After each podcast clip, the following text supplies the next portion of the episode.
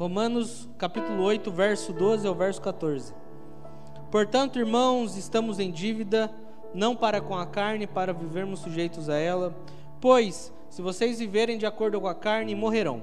Mas se pelo Espírito fizerem morrer os atos do corpo, viverão. Porque todos os que são guiados pelo Espírito de Deus são filhos de Deus. Pode tomar o teu assento? Nós temos conversado sobre. Já é o terceiro domingo, né? Que a gente vem conversando sobre Romanos 8. Como eu disse semana passada, é, provavelmente isso daqui seria a continuação daquilo que a gente falou semana passada.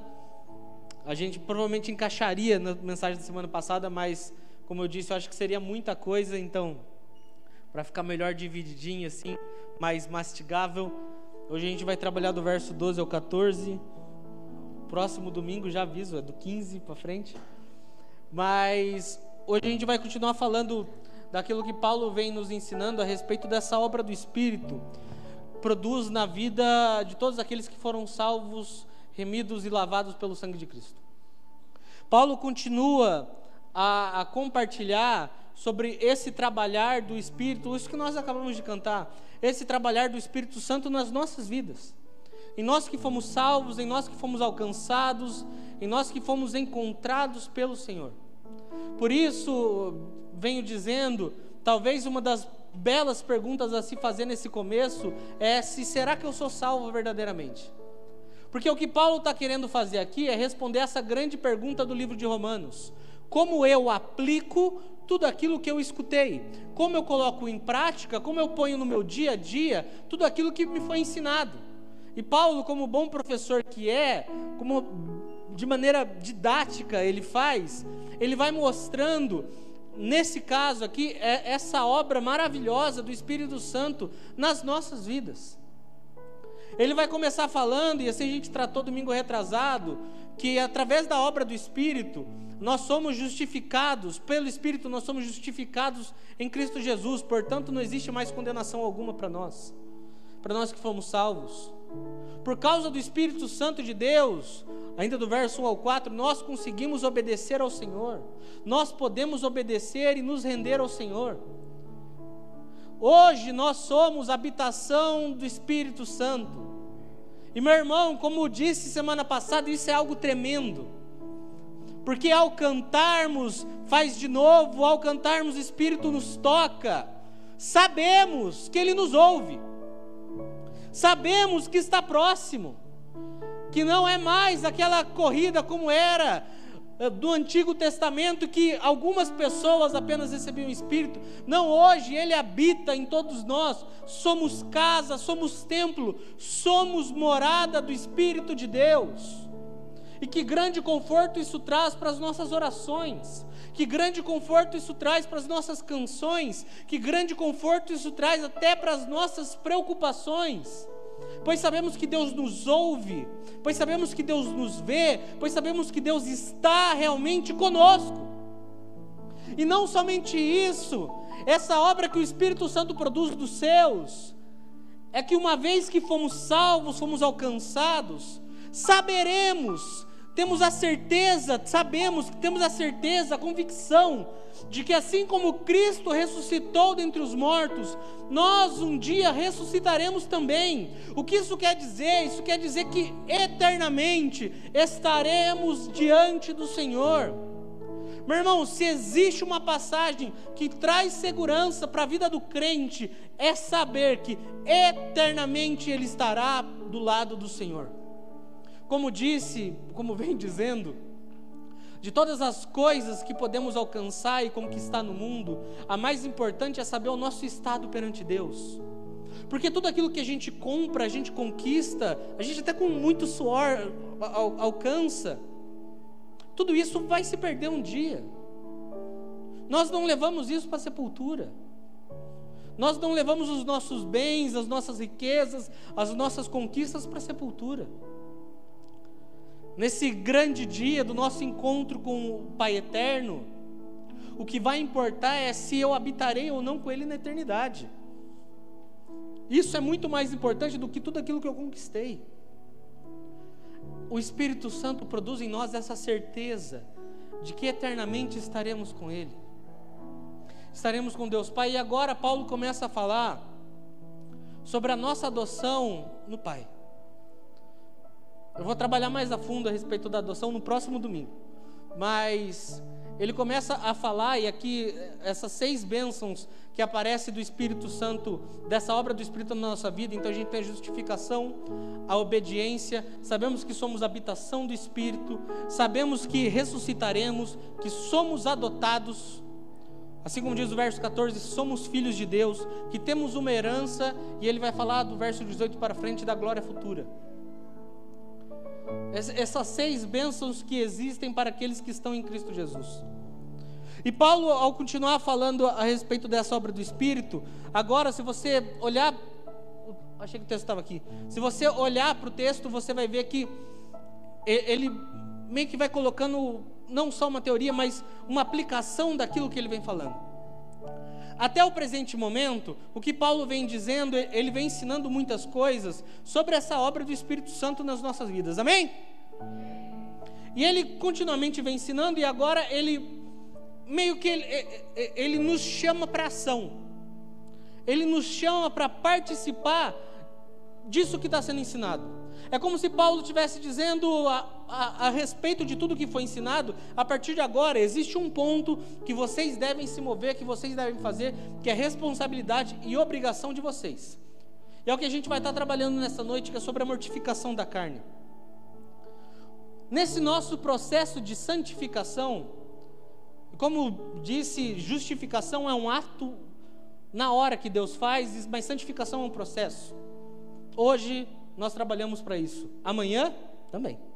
Terça-feira, quarta-feira, daqui a um mês, daqui a dez anos, enquanto Jesus não voltar, nós trabalharemos continuamente para cada dia mais sermos parecidos com Cristo Jesus, para cada dia mais sermos a imagem do Filho de Deus, para cada dia mais conseguirmos ser mais santos, para cada dia mais nós nos abstermos do pecado e do caminho mau. E nesse caminho de santificação, o que o apóstolo Paulo vai estar ensinando é que existe algo que ele chama de mortificação, ou talvez você conheça como fazer morrer, ou fazer morrer as obras da carne, ou matar a carne, não sei como que você chama. Mas o que Paulo está fazendo ao expor isso é nos dando a instrução de como nós exercitamos tudo aquilo que nós ouvimos até o presente momento. E aí no verso 12, olha comigo. Ele diz: Portanto, irmãos, estamos em dívida, não para com a carne, para vivermos sujeitos a ela. Já disse, todas as vezes que Paulo for falar portanto, é porque é uma continuação daquilo que ele vinha explicando antes. Assim começa Romanos 8, assim aparece em Romanos 12, assim vai aparecer agora em Romanos, de novo, Romanos 8, nessa continuação. Esse, portanto, é uma clara continuação desse trecho que a gente falou semana passada, que a gente vem falando na semana retrasada. E ele diz: portanto, irmãos, estamos em dívida, não para com a carne, mas para vivermos, não com a carne, para vivermos sujeitos a ela. O que ele está dizendo a ênfase de Paulo nesse momento é uma coisa, irmãos, lembrem-se de algo. Vocês são devedores, estamos em dívida. E de dívida brasileira entende. Mas a pergunta é: para quem, com quem nós estamos em dívida? Porque Paulo diz: vocês são devedores, mas por que e de quem nós somos devedores?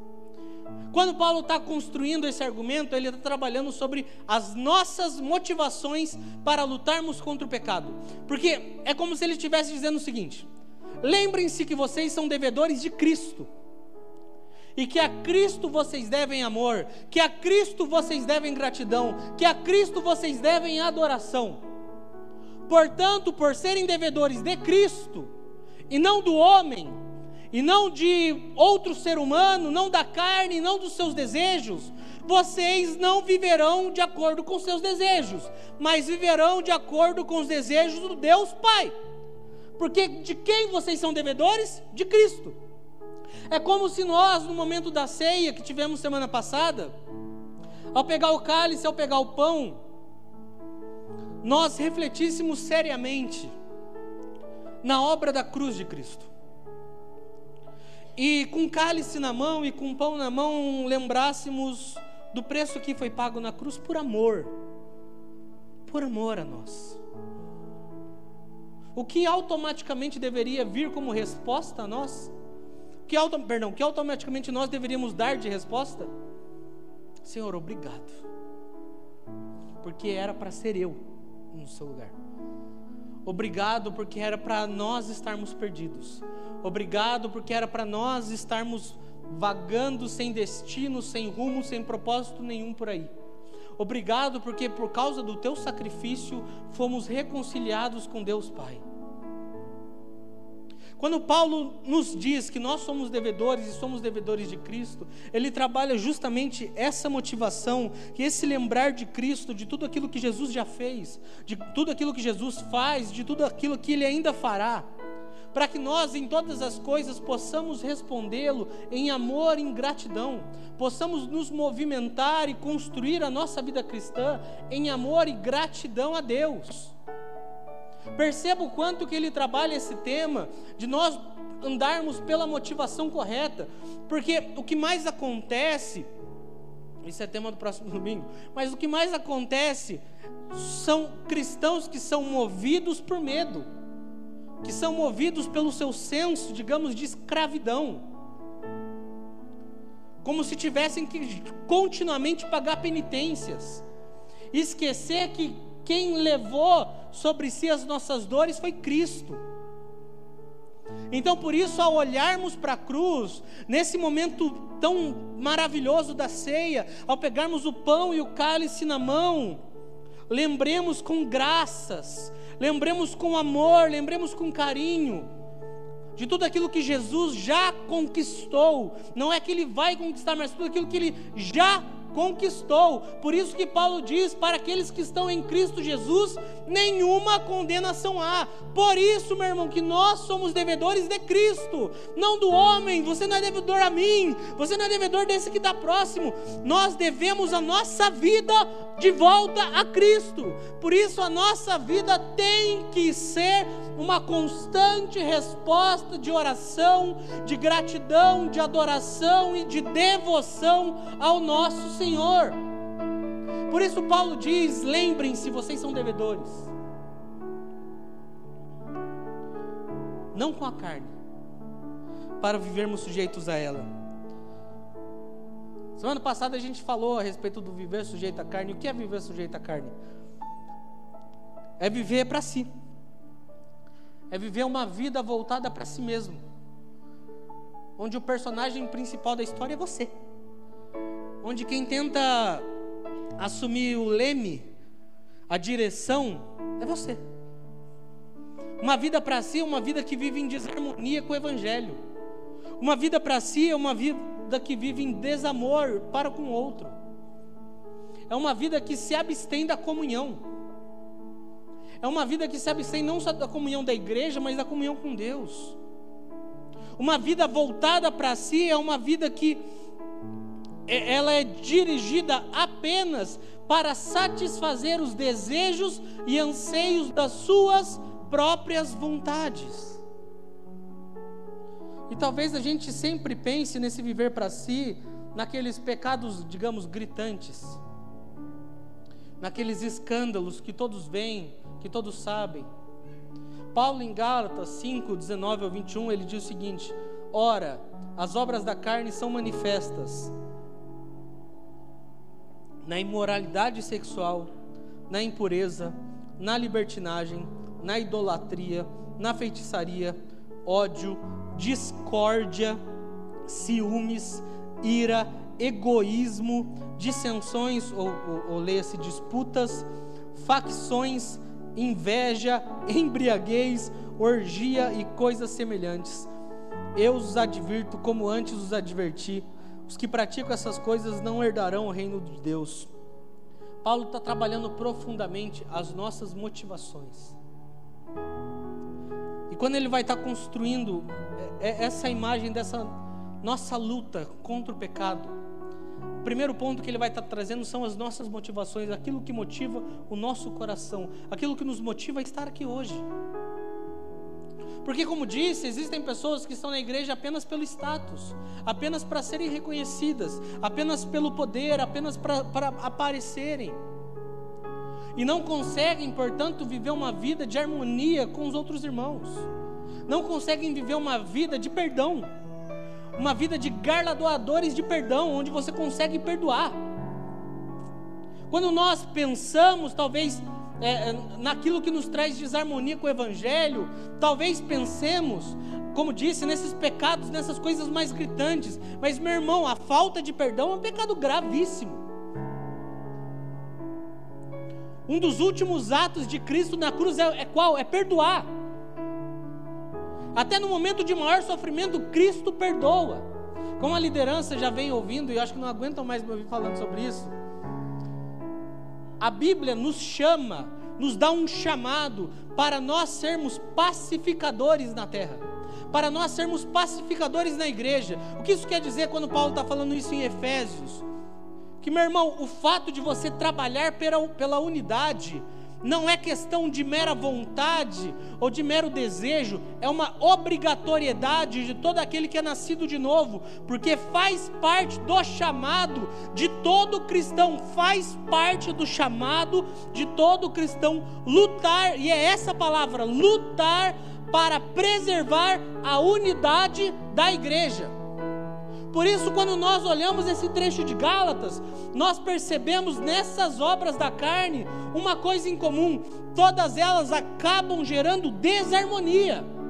E não só com a nossa vida lá fora, mas principalmente com a nossa vida aqui dentro, com a nossa vida de comunhão de uns com os outros. E Paulo vai estar trabalhando, irmão, lembre-se, lembre-se, vocês são devedores de Cristo. Lembrem-se que a, a, vida que vocês têm que responder é aquela que foi pregada num madeiro por vós. Portanto, não existe perdão que você não tenha que dar. Portanto, não existe causa maior do que lutar pela unidade da igreja de Cristo. Não existe desculpa para não fazer isso. Não existe desculpa para lutar pela harmonia de estarmos uns com os outros. O viver para si é uma vida que vai contra o Evangelho, vai contra os mandamentos de Deus, vai contra os mandamentos de Jesus. Jesus nos deixa mandamentos, Jesus nos diz: amem a Deus acima de todas as coisas, e amem ao próximo como eu vos amei, ou, ou ame ao próximo como a ti mesmo. Os mandamentos de Jesus, eles envolvem essa harmonia para que nós possamos perceber uma coisa: a nossa vida centrada no Evangelho, ela nos levará um amor a Deus e uma vida de comunhão com esse que está próximo de mim. Goste ou não goste, a vida centrada no Evangelho fará, nos levará a esse lugar. E ao, e ao nos levar para esse lugar, essa vida centrada no, no Evangelho tira uma coisa de nós, o holofote acima de nós, sobre nós mesmos. Porque o problema de quem vive de acordo com os desejos, com os anseios da própria carne, é que ele vive uma vida voltada para si mesmo. Que ele acha que todos os holofotes têm que apontar para ele. Que todas as pessoas, quem mais tem que brilhar é ele. É como o Tim Keller diz, é uma vida fundamentada na autopiedade achando que merece tantas coisas, e por merecer tantas coisas, advoga que merece tantas coisas. Eu mereço isso, mas eu tenho sofrido tanto. Ele até tem uma frase que ele diz o seguinte: foi assim, mas eu tenho sofrido tanto, eu mereço tal coisa. É uma vida centrada na autopiedade de si mesmo, porque não consegue enxergar além do espelho, porque não consegue enxergar para esse que está próximo. A vida centrada no Evangelho nos tira isso nos faz olhar para esse que está próximo de, de nós. Lembra que nós somos devedores não dos outros, mas de Cristo Jesus. A vida centrada no Evangelho nos molda a imagem de Cristo. Que sendo Deus, não teve por usurpação ser igual a Deus.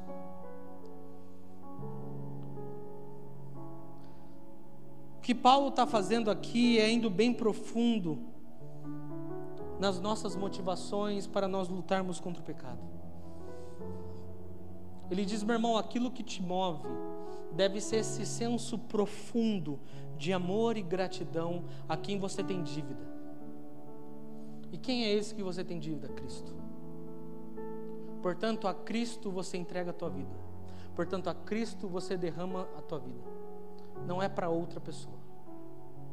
E ao derramarmos a nossa vida para Cristo, deixamos de viver para nós mesmos. Por isso nós vemos essa antítese muito clara que Paulo vai continuar falando. Pois se vocês viverem de acordo com a carne, morrerão. Mas se pelo Espírito fizerem morrer os atos do corpo, viverão. Perceba o quanto Paulo, como disse, ele, ele tenta ser o mais claro e o mais explicativo possível. Ele vai no verso 12, o portanto, né, dando essa sequência, no 13, o porquê isso, 14, o porquê aquilo, no 15, pois isso, ou dependendo da Bíblia, o porquê isso também. Tudo para tentar explicar alguns pontos, tentar deixar muito claro alguns pontos da nossa vida. E o que ele deixa muito claro nessa obra nossa de santificação, de caminharmos para cada vez mais sermos santos, é que existem, como disse semana passada, dois tipos de vida. Uma vida que, se vivermos, o caminho dela é morte, e uma vida que, se vivermos, o caminho dela é vida. Uma vida que é voltada para os desejos da carne, voltada para si mesma, voltada para satisfazer os seus anseios, e o resultado dela é morte. E uma vida que é voltada para os anseios do Espírito de Deus, e o resultado dela é vida. E é isso que ele está dizendo aqui no verso 13, quando ele vai falar a respeito dessa nossa motivação. Ele diz já, assim, por exemplo, no verso 12: se a nossa motivação para lutarmos contra o pecado está no fato de que somos devedores a Deus, somos devedores a Cristo, nós temos é, é, essa dívida que precisamos, com, com profunda gratidão, dizer obrigado, Senhor, estaremos indo de encontro a Ti. No verso 13, ele basicamente diz o seguinte: não é apenas em motivações que nós caminhamos em santificação, mas também é declarando guerra contra o pecado. É Paulo dizendo que nesse processo de mortificação é nós conseguirmos reconhecer o mal como ele verdadeiramente é. E isso nos levará a um repúdio, a, a, a, a, realmente não querermos ele próximo de nós, a esse senso de justiça que não existe outra palavra senão fazer morrer o pecado. Não é deixar ele encostado, não é eu consigo lidar, não é eu tenho força o suficiente, eu vou conseguir levar isso de qualquer jeito. É fazer morrer, é um ato violento. Quando eu falo ato violento é porque a palavra mortificação, ou mortificardes, o termo dela no grego para nós ela traz essa conotação de algo definitivo e algo violento, de algo que é feito com, com, com todo o vigor, de algo que é feito com, com toda a força, de algo que nós fazemos. Portanto, a a, o, o ato de mortificar, de fazer o mal morrer, meu irmão, a responsabilidade, nossa. O próprio Paulo continua dizendo que é um ato que o Espírito Santo, por intermédio da ação e do poder dele, ele nos auxilia nisso. Mas nesse processo de santificação, que nós precisamos do Espírito para obedecermos mais a Deus, precisamos do Espírito para caminharmos e conhecermos cada vez mais a Deus, nós precisamos também tomar determinadas escolhas para as nossas vidas. Nós precisamos também entender que com o pecado a gente não brinca. Não é achar que a gente pode ir abandonando aos poucos e dizer, não, sou capaz de manter sob controle. Não. Não vai deixar um animal feroz dentro da sua sala achando que você vai conseguir manter o controle dele. Nossa, mas esse tigre é tão bonitinho, nunca fez mal para ninguém. Vai nessa, irmão. Vai nessa, você vai ser devorado, vai nem saber que hora que foi. Mas é declarar guerra. E quando falamos declarar guerra, é, é nesse sentido impositivo, de não é passivo, sabe? Nós não esperamos sentados, confortáveis, que do céu venha uma vontade sobrenatural para nós lutarmos contra o pecado. Você não fica sentado na sua casa, vagando por sites, vagando por canais na internet, por canais na televisão, por outras coisas. Você, você não fica dando margem, achando que não, na hora mais difícil, na noite mais escura, o Espírito Santo vai aparecer no último momento e vai me livrar. Meu irmão.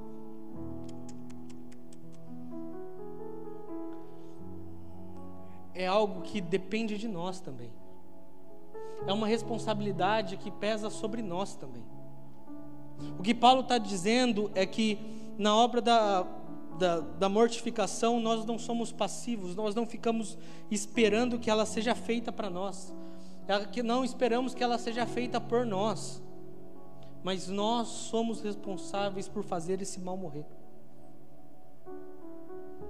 Ninguém peca à toa.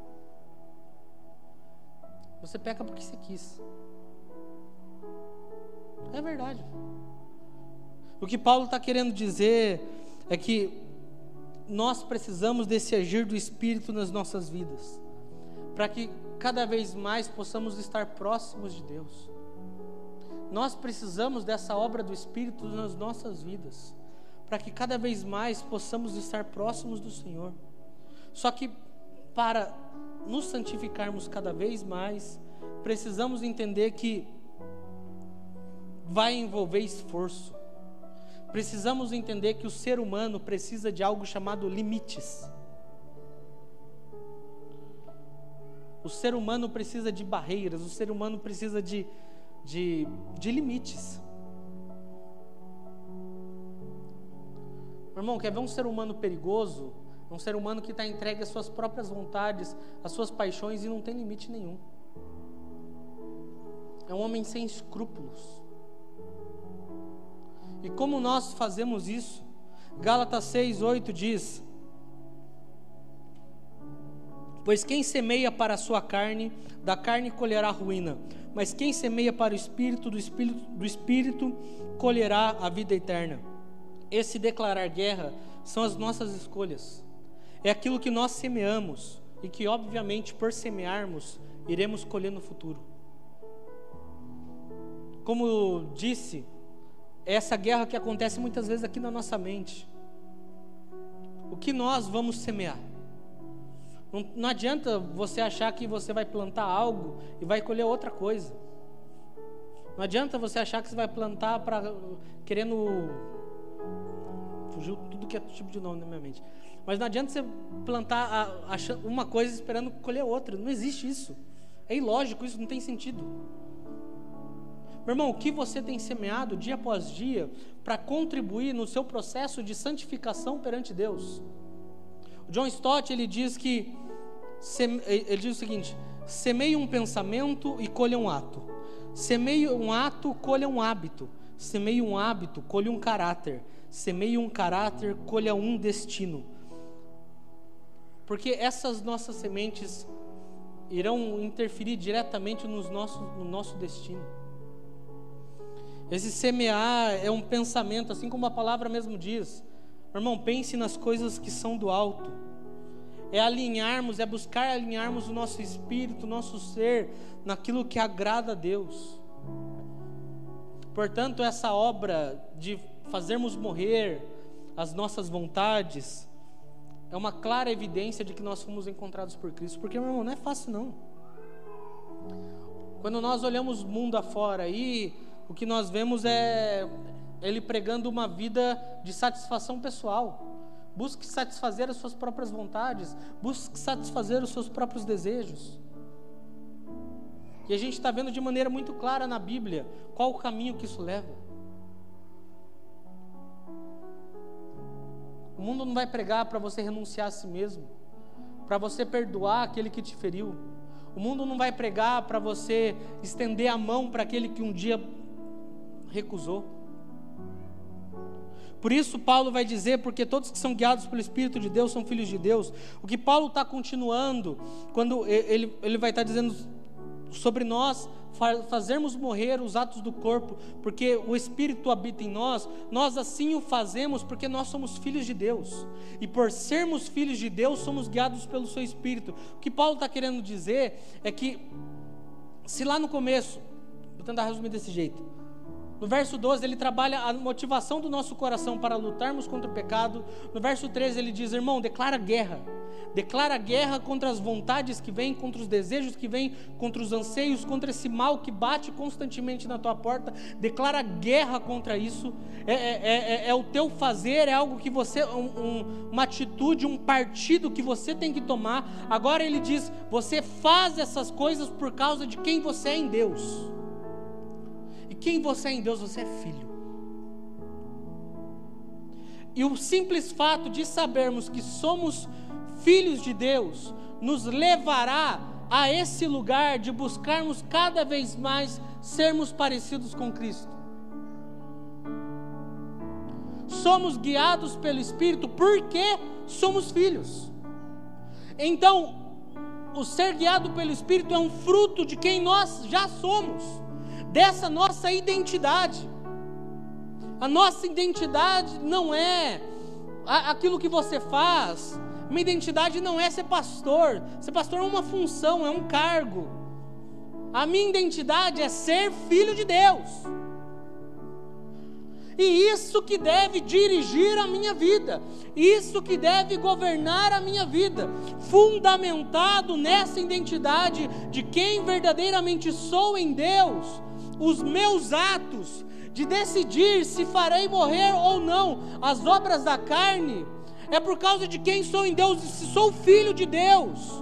Eu sei que eu tenho que constantemente declarar guerra contra o pecado, para que cada dia mais eu cresça nesse processo de santificação e me torne mais parecido com quem Cristo é. Esse é o caminho do discípulo caminho do discípulo é sempre se tornar parecido com o seu mestre. Que mestre que temos? Jesus. Quem é esse mestre que nós seguimos? É Cristo. Então, é com Ele que nós devemos nos tornar parecidos. Meu irmão, se somos guiados pelo Espírito de Deus, se somos verdadeiramente filhos de Deus, Vamos mortificar a nossa carne porque nós amamos a Deus. E o dizer que é guiado pelo Espírito de Deus não é necessariamente em alguns assuntos triviais do dia a dia. Não é isso que Paulo está querendo falar nesse assunto. Por exemplo, você chegar hoje à noite antes de dormir e falar: Espírito Santo, devo escovar o dente ou não? Não, pelo amor de Deus, pelo bem da nossa sociedade a resposta está, implícita. Você perguntar, Espírito Santo, eu devo estudar ou não? Pelo amor de Deus. Espírito Santo, eu devo ler a Bíblia hoje ou não? Ô, irmão, me ajude a te ajudar. O que Paulo está falando de, desse ser guiado pelo Espírito de Deus, não são nessas coisas triviais do dia a dia, mas o ser guiado pelo Espírito de Deus nesse caminho que nós se fôssemos pela nossa própria vontade, nós nunca iríamos seguir. Nunca iríamos seguir um caminho da autonegação, nunca iríamos seguir o caminho da cruz, nunca iríamos seguir o caminho de Jesus, nunca iríamos seguir o caminho de amar a Deus, nunca iríamos seguir o caminho de amar o próximo se dependesse apenas da nossa própria vontade. Sabe por quê? Porque esse processo de mortificação não é fácil. Se você está conosco jejuando nesses dias, você está passando por isso. Eu até dei esse exemplo de manhã. Irmão, é, tem quase uma regra lá em casa. Acaba o culto de manhã, a gente vai para casa, ia para casa, fazer o quê? Tomava um cafezinho. Nossa, hoje acabou o culto de manhã, eu fui para casa, deu um vazio na alma. Eu falei, oh Deus, que dor e olhava o café guardado ali, o café olhava para mim, nossos olhares se cruzavam, eu falava, não posso. Então existe um propósito maior. É um exemplo pequeno, de uma xícara mesmo, pequenininho. Mas que mostra que se não fosse o agir de Deus, se não fosse o agir do Espírito na nossa vida, nós não faríamos isso. Quem em sã consciência tomaria por si a atitude de buscar renunciar a si mesmo? Quem em sã consciência não, devo, não devolveria na mesma moeda? Quem em sã consciência perdoaria aos outros?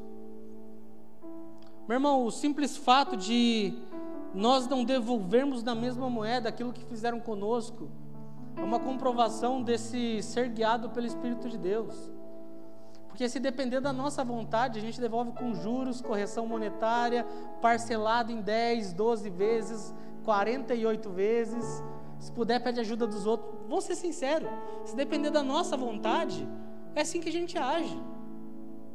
Por que não fazemos isso? Porque somos guiados pelo Espírito de Deus. E se somos guiados pelo Espírito de Deus, somos levados a odiar aquilo que ele odeia, a ter repulsa por aquilo que ele odeia e amar aquilo que ele ama. É isso que Paulo está tentando trabalhar e clarear na mente de todos nós. A respeito do pecado, não é algo que você brinca, não é algo que você acredita que você possa ter controle. Você não tem controle. Não existe isso, irmão.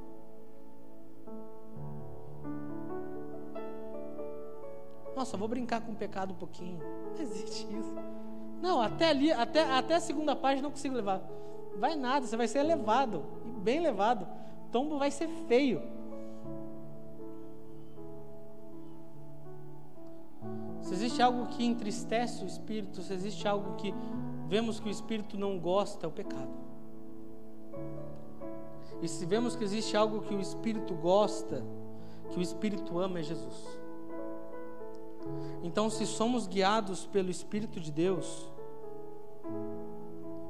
nós somos pressionados a amar as coisas que o Espírito ama. Sabe aquelas vezes?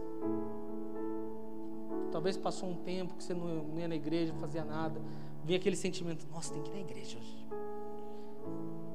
Ou aquelas noites mal dormidas que você vira para a direita, que você vira para a esquerda, você vira de ponta cabeça, mas um pouco você planta a bananeira na cama e você não dorme por nada.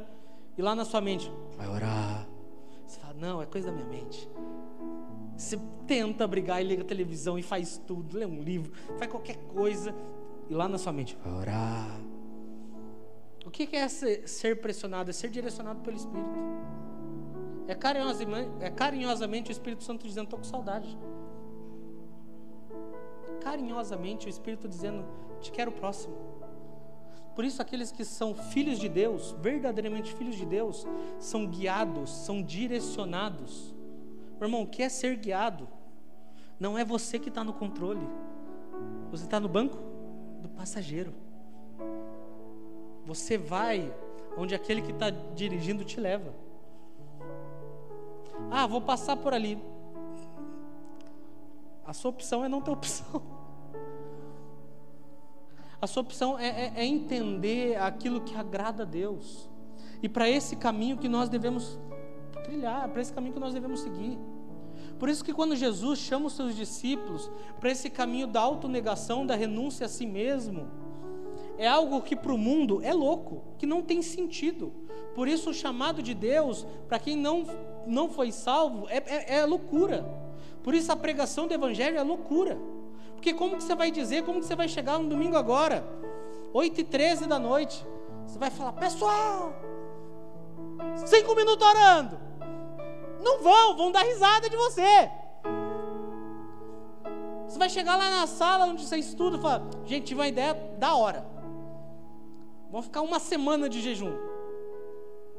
Nossa, o que você vai tomar de vai não está escrito. Porque naturalmente o ser humano vai caminhar, vai se inclinar para as coisas da própria carne. O ser inclinado para essas coisas do Espírito, é essa obra que o Espírito já tem feito nas nossas vidas. Por isso, meu irmão, se nós somos filhos de Deus, e somos filhos de Deus, nós devemos ansiar, nós devemos caminhar para aquilo que o Espírito ama para aquilo que o Espírito deseja. Nós devemos e precisamos da ajuda dele nessa obra de mortificarmos a nossa carne. Que não é fácil. Se alguém falar para você que é fácil, mentiu. Que não é fácil. Não é fácil. Ficar 21 dias de jejum é fácil? Meu irmão, se você falar para mim é fácil, depois você me ensina. Depois a gente vai lá no escritório, eu vou te dar uma folha, você vai, eu vou te pedir, pelo amor de Deus, me ensina que facilidade é essa. Você buscar ter uma vida de devocional diária com o Senhor é fácil? Claro que não. Tem dia que você tem a mínima vontade. Vou ser sincero. Vou ser bem sincero, tem dia que você tem a mínima vontade. Mas você tem que ir do mesmo jeito. Porque quem é aquele que dirige a tua vida?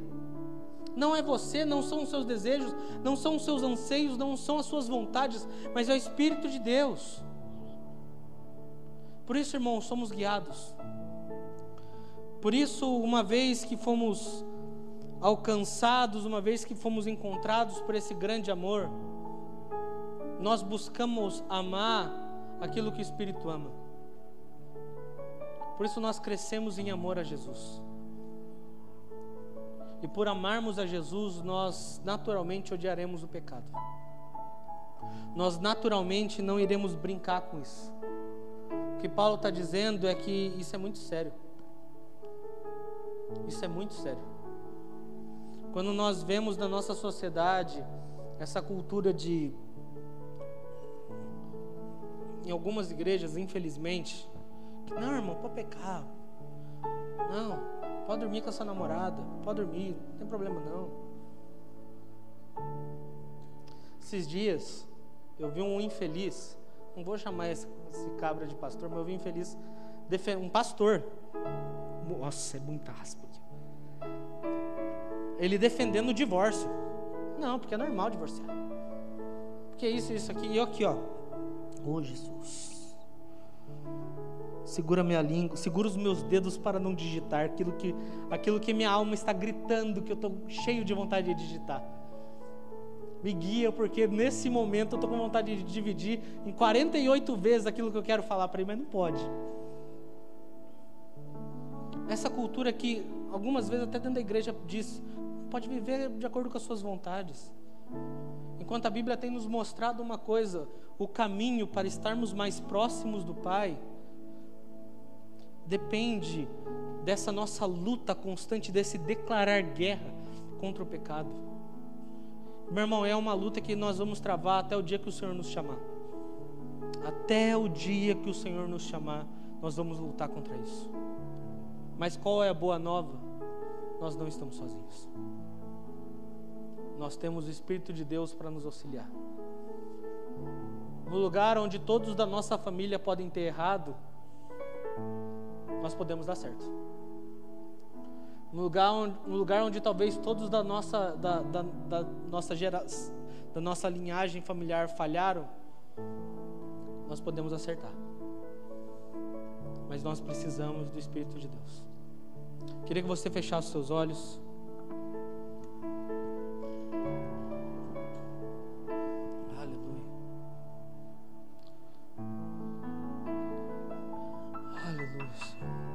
Pai, eu oro nessa noite, pedindo que o Teu Espírito nos ajude, Senhor.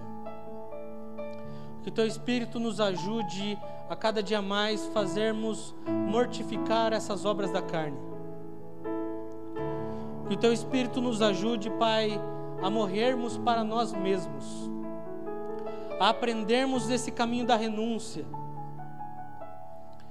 Nós te pedimos, Pai, nós queremos te ver. Nós queremos te conhecer como tu verdadeiramente és. E para isso pedimos a tua ajuda, para isso pedimos o teu auxílio. Ajuda-nos a constantemente declarar guerra. Pai, ajuda-nos a constantemente declarar guerra com nossos ciúmes exagerados.